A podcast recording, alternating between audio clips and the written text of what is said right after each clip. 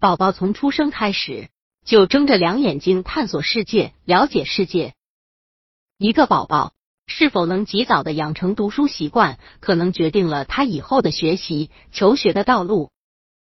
宝宝通过父母的一言一行进行模仿学习，父母口头上说说，却缺乏行动是不行的。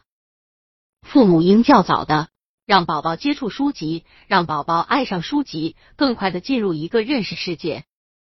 百度搜索慕课大巴，下载更多早教资源，从小培养宝宝的读书习惯。优秀的作品多以情节取胜，无大话空话。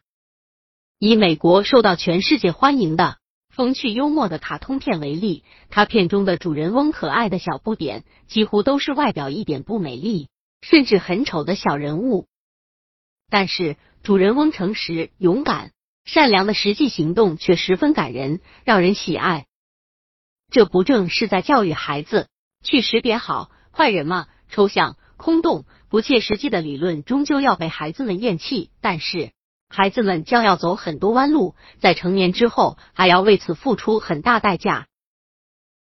给父母的建议：一、三岁以后，父母应多给孩子读短小而精悍、真实的故事书。二、六至十岁，除了课堂知识外，让孩子看些自然、科学小知识丛书，如《十万个为什么》。